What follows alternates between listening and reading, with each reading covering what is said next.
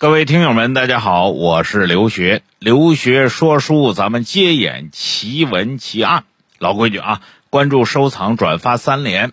有什么想说的、想听的，评论区给我留言。只要三连来的猛，老刘啥坑都能整。只要三连给到位，键盘鼠标全干碎，吐血给各位更新。那么上文书咱给各位说的这个天使变魔鬼，说到哪儿了呢？说是在这个莱茵茨这家医院呢，这年年这死亡率猛增，引起了一个医生的注意。这个医生就琢磨说：怎么可能呢？我医术不高明吗？我用药不到位吗？不能啊！而且他奇怪的是啥呢？明明这个病人进医院的时候，哎，虽然说都是岁数大的，又有基础病，但是这个病情虽然急，但是他不要命，只要正规治疗就没问题。我自己做的流程也很没问题，可是转过天这病人就没了。这种事儿接二连三的发生，你要用巧合来说，恐怕就不符合逻辑，就说不过去了。哎，也巧，这个大夫啊，当天晚上跟他们医院的一个护士上酒吧喝酒去，这护士就说了：“说你没想到死人高发期的那几个晚上都谁值班吗？”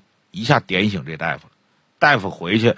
把病人的病历和值班表这么一对，发现一个惊人的巧合，就在这么多年期间，哎，从八二年到八八年这六七年的时间，凡是几个护士值班的夜里，病人死亡率都会猛增，少的几天死一个啊，多的一天死一个，甚至最多的时候一天晚上死仨。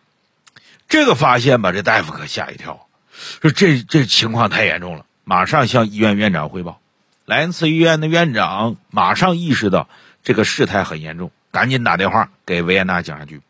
警方一听说这个事儿，几年死了好几百，马上意识到这个案子不小，赶紧深入调查，又是拿病历，又是拿值班表，又是走访调查，甚至把这个已死的人呢从墓地里给挖出来。那时候还不流行火葬呢。哎，还是这个拿棺材把人装好了，埋地里。经过验尸，大家发现这里边人为的因素很多。警方随即啊公布了一个调查结果。调查结果显示呢，从一九八二年开始，一直到一九八八年，莱恩茨医院一共有三百名住院病人被谋杀，其中单单一九八八年就已经有四十四名住院病人被无辜杀害。这一九八八年才过去几天啊，这还死了四十四个，警方赶紧就找，继续深入调查。结果这一深入调查，警方还找到了一个目击证人。这目击证人岁数也不小了，当年得有六十九岁，小七十的人了。叫啥呢？叫埃尔温斯泰福特，咱们管他叫老温吧。这老温退休之前呢，是奥地利当地铁路的一个列车长。哎，就在一九八八年的时候。他也是因病住过一次莱茵茨医院，当时啊，跟他同病房的还有个病友叫约瑟夫，咱管他叫约大爷。这约大爷比他大了得有二十岁，八十六了，是个退休的企业经理人。这个病人死于一九八八年七月二十八号天亮之前。根据温大爷回忆呢，说二十七号那天晚上啊，正值大夏天的，室内温度特别高，那时候空调也不普及。那天晚上室内温度高达三十五度，哎呀，那病房里热的简直就没法睡觉。所以这温大爷呢，躺床上来回烙饼。各位，你失眠的时候不也这样吗？翻过来调过去，就是睡不着，怎么睡都睡不着。到了晚上九点钟的时候，当天晚上的值夜班的护士叫瓦尔德劳瓦格纳，哎，这老瓦悄悄的进病房，好像是怕打扰病人休息。但是他那个步态呀，有点像小偷，蹑手蹑脚的。可是他进入病房之后呢，他一眼就看着温大爷，温大爷在那烙饼呢，翻过来调过去的，他就出去了。出去之后，过了大概有一个小时，这时间都到了晚上十点多钟了，这护士又来了，又来了。这时候温大爷没睡着，没睡着，但是他不翻腾了，为啥？翻腾累了，翻腾一个多小时能不累吗？躺床闭目合眼的，在那酝酿呢。还在那数羊呢，一只羊，两只羊，三只羊，正数到第三十七只羊的时候，这护士进来了。护士进来瞅一眼他，一瞅他在那呼吸很平顺，以为他睡着了，悄悄的来到约瑟夫跟前然后呢，轻轻把他拍醒，拍醒，哎，约大爷来喝水来，喝杯水。第二天早上起来，温大爷就发现约瑟夫已经死亡，那就很能说明问题了。在各种证据齐备的情况下，维也纳警方在一九八九年四月上旬对莱茵茨医院的五名护士发出了逮捕令，把这五名护士全都逮捕了。哎呦，我天哪！这一下轰动全国呀！这五个护士分别是谁呢？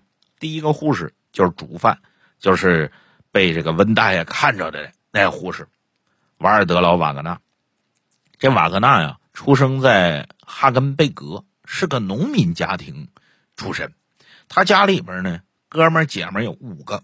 从小呢，你农民嘛，养活五个孩子，生活压力比较大，家庭环境也差，而且呢，生活比较拮据。因为生活拮据，穷人孩子早当家嘛。他十五岁初中毕业的时候呢，他就琢磨：我不考高中了，考高中读大学那得花多少钱呢？我呀，选择一门手艺，能够尽早就业。啊，尽早就业呢，我能帮家里分担一些负担，帮补一些家用。他就选择了护士学校。可是呢，因为他家里比较拮据，从小受的教育也没那么好，所以导致他文化课基础比较差。在学校里呢，跟不上进度，最后啊，上了一年，干脆就让学校给劝退了，说你这成绩啊，你根本学不了护士，得了，你退学吧。一直到了一九七六年，哎，刚好赶上莱茵茨医院对外招聘，瓦格纳到医院应聘，因为他护校没毕业，所以他成为不了护士。你那时候成为护士跟现在差不多，你得有注册护士证，你你得有各种证件、培训证明啊、毕业证，你都得有。所以他做不了护士，做啥呢？做助理护士，哎，就好像咱派出所有那个协警似的。好不容易得到一份工作，虽然说收入没有正式工那么高，但是这有收入啊。哎，瓦格纳格外珍惜这工作，干起活来特别卖力。再加上呢，他出身不太好，家里比较穷，导致他本人很自卑，所以啊，为人呢就很少跟别人聊天，就知道埋头干活。那你说这样的人在哪个单位不受欢迎啊？平时闲言碎语，啥闲话他也不传，嘴很严，也不愿意跟人聊天，就知道低头干活。你这样的人就明显工具人啊！所以在莱茵茨医院里边啊，这个瓦格纳呀，人缘格外的好。可是，同事眼中努力工作、为人可靠的女护士助理，却从1982年开始做起了谋害病人的事最重要的是什么呢？据他自己说，说他在谋害病人的过程当中感受到了一种快乐，那咱们只能称之为反社会人格，哎，病态的快乐，报复社会。可能说，我为啥命这么不好啊？你们为啥命这么好，还得我伺候你们？我收入这么低，你们收入这么高，可能有这方面因素。那么后来通过这几个护士集体的供述，发现了可能他们的根源呢，还不在于这儿。那究竟在哪儿？咱们把这些护士都介绍完，哎，再跟各位一一分析。那么，根据警方审讯的供词显示呢，瓦格纳从一九八二年开始，最初啊，他三个月之内只谋杀了一个病人，后来发现，哎呀，没人发现呢，这家胆儿就大了。你干了坏事没人发现，没人发现就没受惩罚，他白天照样还是干活，还是领工资，晚上偷摸的接着杀人。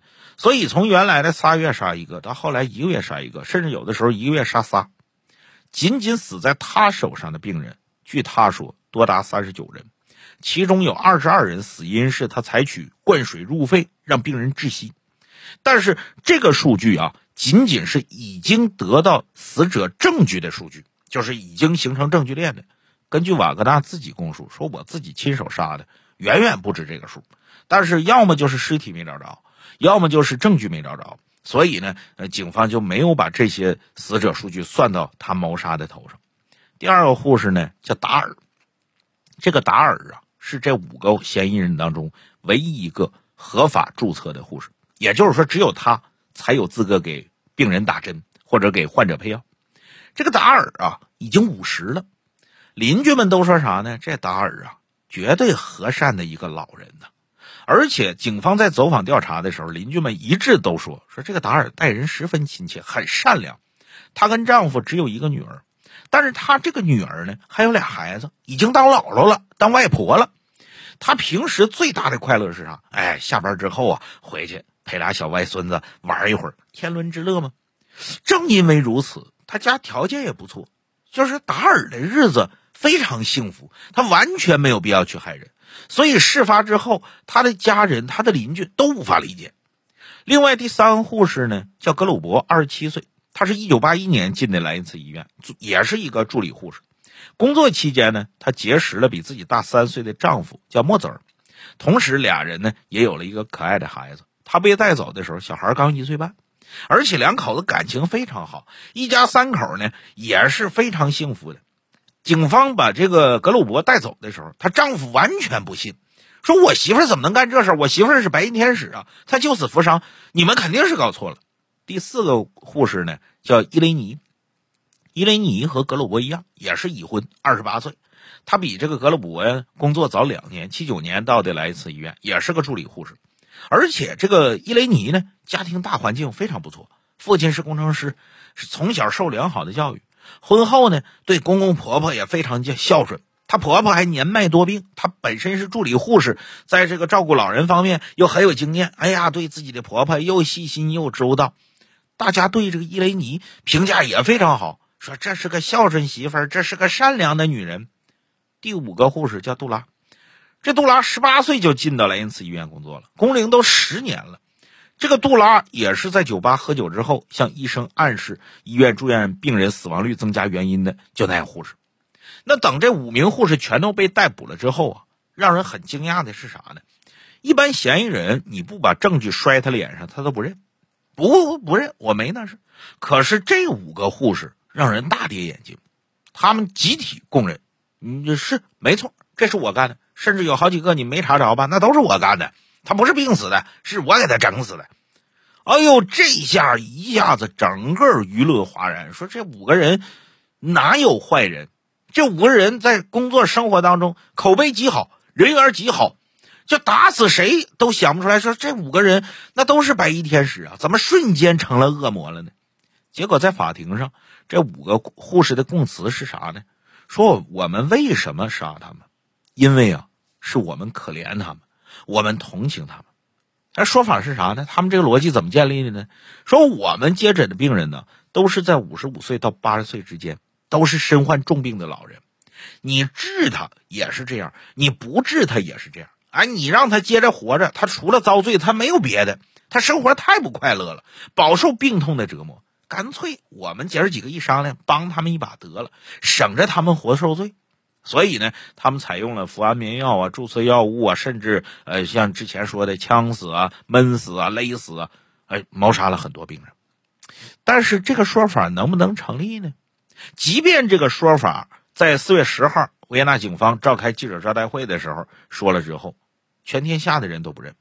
因为警方给了一个明确答复，说不管你出于什么目的，哎，什么同情，什么怜悯，没用，因为这个说法难以让人接受。你这就是赤裸裸的谋杀，啊，他们五个甚至还搬出了新词儿，说所谓的安乐死，包括这个事儿震惊了奥地利政坛，奥地利总统都开发布会说，说这样的杀人行径是我们国家有史以来最残酷的罪行。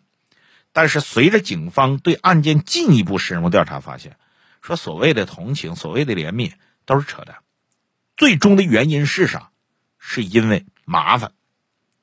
因为啊，在这个莱茵茨医院呢，每天晚上值夜班只有两个护士，准确的说，只有一个护士和一个助理护士。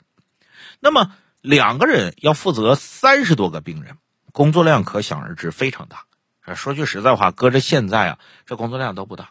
因为我住院的时候，负责那一层楼夜班的只有一个护士，哎，最最多再配个实习生。哎，就大半夜的，我那个药啊，一点钟凌晨一点钟要换药，这个护士啊，哎，一点钟也过来给我换药。换药之后，他还得自己掐着表，因为往往他换药的时候我已经睡着了。我这个药打完了，他还得过来把那个药给我停掉。所以这个这个工作既繁琐又细心，还熬人。啊，这每个病人他都有不同的用药时间，然后每一种药它的量又不一样，打完的时间又不一样，所以这个护士这一宿别说睡，他连休息都捞不着休息。所以可想而知，他的工作是非常非常繁琐的。再加上呢，这个医院里边住的都是岁数大的人，一般人上了岁数，往往呢，呃，事儿就多。这个倒不是歧视岁数大的人，咱们每个人都有岁数大的时候。你跟我同房的一个病病友也是七十多岁一个老人。他晚上也是啊，十二点一点哪儿不舒服就按铃，护士就得赶忙跑来，说怎么的了？大爷就说：“我这儿不行，我那儿不行。”护士就赶紧安慰啊、解释啊，然后轻柔细语的：“大爷没事你放心吧。啊，医生已经给你开了处方了，你这个是正常的。一天晚上往往要解释三四次，那一个病人都要三四次，三十多个病人，我那一层楼住着五十多个病人，那你说这个护士他的工作得多繁重？就因为这种繁重。”引起了这些护士们的这种逆反心理，甚至是这个这个这所谓的变态的报复心理。哎，再加上莱恩斯医院药品管理的疏漏啊，整个医疗规不规范呢？呃，设备的陈旧啊，监控手段的陈旧啊，等等等等，加在一起，导致了骇人听闻的这个案件的发生。那么事后，根据警方对这个医院的调查显示呢，平均每年这家医院要死去五百多个病人。那么六年的时间里，这家医院就死了两千多个病人。那么死于这五名护士之手的病人，最保守的估计三百人。哎呀，这个案件最终有了一个调查的结果。当然了，司法机关呢对这五名护士也果断采取了严厉的法律措施和判决。尽管如此啊，呃，他也是白衣天使这个行业当中背后多了那么一丝污点。当然，我给各位讲这个呢，不是说呃让各位都小心点，医疗工作者如何如何的，没那个。因为啥呢？源自于我跟护士的一段对话。有一天晚上呢，凌晨一点的时候，护士来给我换药，呃，刚好呢，那个跟我同房的病友呢出院了，我那病房呢就我自己。他一进来一开灯，然后我还跟他打招呼，把这护士还吓一跳。哎呀，你没睡啊？我说我没睡，我等着跟你聊天。他说你你你怎么想跟我聊天？我说你，我看你晚上工作太忙了，给你讲个小笑话啊，哎，给你讲个这个小故事啊，你反正在在你这个帮帮助你舒缓一下疲劳吧。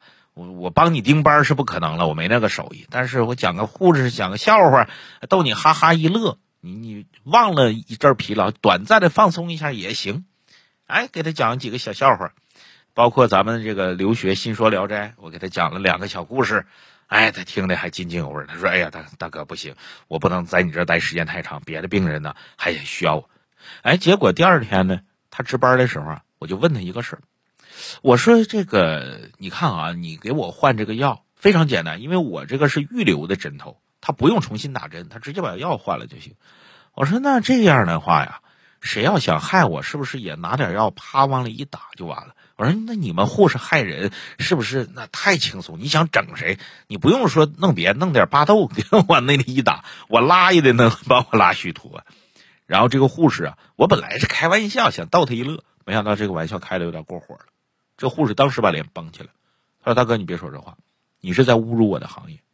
作为一个护士，作为一个医生，要有对生命最起码的尊重。’”你别说，你前天还给我讲笑话，哎，我觉得大哥你这个人挺随和，挺不错的。就即便你在生病的状态下，我们经常遇到那种病人呢家属啊骂护士啊，甚至我们来晚一会儿，那那病人跟我们鼻子不是鼻子，脸不是脸的，我们都不能有任何对他们的报复行为，甚至连报复心理都不能有。第一个，你们是病人，不是你的脾气、你的素质导致的，你跟我发脾气。是你生这个病，你内心焦虑焦急。我们作为医护人员必须得理解，这是第一个。第二个，我们学这个的，我们首先最起码的底线就是要对人的生命有最起码的尊重。像你说的干大事没有资格做护士，没有资格当大夫，没有资格在医院做任何职业，那那不属于我们这个范围之内。说的非常恳切，让我特别感动。那么我讲这个故事是想说什么呢？就是这些年啊，这个医患关系啊，好像有点紧张。无论是呃病人不理解医生啊，啊，或者说医生有些个别的医生啊，那得说极个别的医生对患者呢，哎，有些这个不负责任呢也好，导致了这个医患关系好像的患者去医院还防着医生，哎，你怎么怎么地的，这个那个的，甚至在社会上呢，对医护人员还有一些非议。我都想说，医生、护士和患者是站在同一战壕的。同时，我们去医院看病的时候，必须得无条件相信医护人员，因为他们是专业的。医生有一次跟我说：“说我最烦的病人是啥样的呢？他自己得了病，先在百度查，查完了之后拿着百度跟我较劲。他说我们现在特别反感百度，经常有病人拿着百度的结果，哎，我这个病是怎么怎么地的。”有一次，那个大夫说，有一次我确实说话，呃，不好听，确实说话有点过火，我就，但是我实在忍不了了，我就跟这个病人说，你要有本事，你回去是让百度给你看病，你让我给你看病干什么玩意儿？哎，把这个患者整的还挺尴尬的，哎，如何如何？我想说的第一点就是，你必须得无条件的相信医生和护士，因为这个世界上能在你生病期间坚定的站在你身旁的，我告诉你，有时候儿女都不行。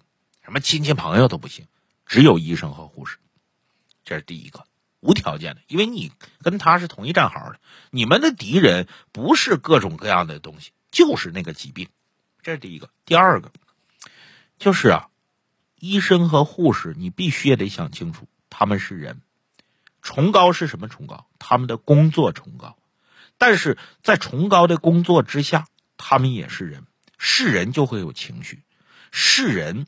他就会有烦、有累，甚至有发火的时候。那么，面对医护人员呢，我们也要多一点耐心。经常会看到，有的时候到医院打针啊，我这针打完了，护士赶紧过来。甚至有人把护士当服务员用，真不好。在这个社会上，有两种职业是绝对不能够伤害的，一个职业是教师，一个职业就是医护人员，因为这两个职业。代表着社会最起码的良心底线和道德底线，所以呢，首先第一个，希望咱们的所有听友都健健康康、硬硬朗朗的，谁也不生病，哎，都离医院远远的，生活幸幸福福的，想吃啥吃啥，想喝啥喝啥，别像我老刘似的，得了糖尿病，这也不能吃，那也不能吃的，那不好，很痛苦。第二个，就是希望所有的人都要有最起码的认知。我们社会的良心底线和道德底线是医生和教师在坚守的。行了，今天就给各位说到这儿吧。呃，留学说书，咱们下回接演奇闻奇案。老规矩，关注、收藏、转发三连。